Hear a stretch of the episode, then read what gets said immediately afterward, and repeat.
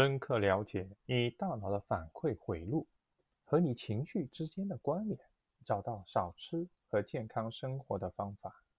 拥有一个超级大脑的好处是无穷无尽的。当你专注于开发你的大脑时，你不仅会提高你的智力，而且还会遏制任何破坏性的行为，如暴饮暴食。我们都知道节食是多么的困难，科学研究也发现。想要减肥的人，在甩掉多余的体重方面会遇到很多的困难。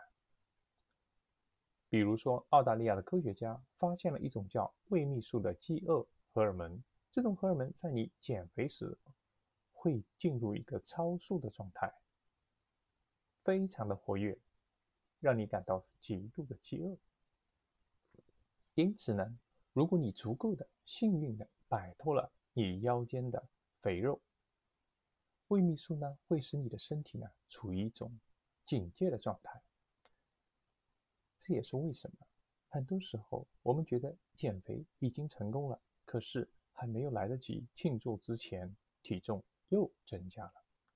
在这个特殊的例子中，你的身体机制正在与你作对。再一次，你可以利用大脑的反馈机制来找到解决方案。更多的时候，我们的暴饮暴食是由于情绪上的原因，比如我们过度疲劳、压力，或者孤独或者焦虑的时候，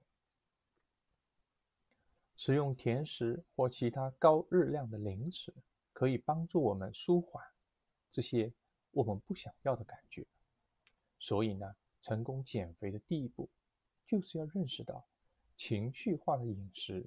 和真正的饥饿之间的区别。一旦你意识到你为什么想吃东西，你可以向你的大脑提供适当的正面的反馈。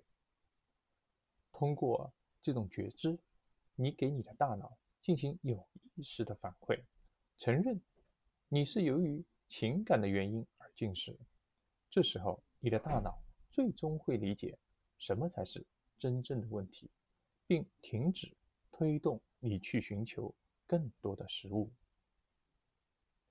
这种方法是不是很巧妙呢？因为我们很多人也会沉迷于网络游戏，甚至是一些不健康的内容。我们为什么去寻求这些过度的滥用呢？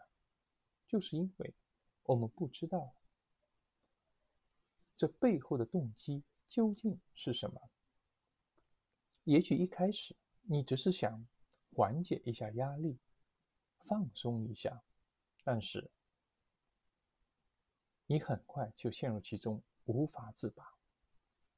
所以，当我们认识到这背后的机理之后，你就不会听由你的大脑，把你送到各个你不应该去的地方，而是清醒的看到这中间的渴望。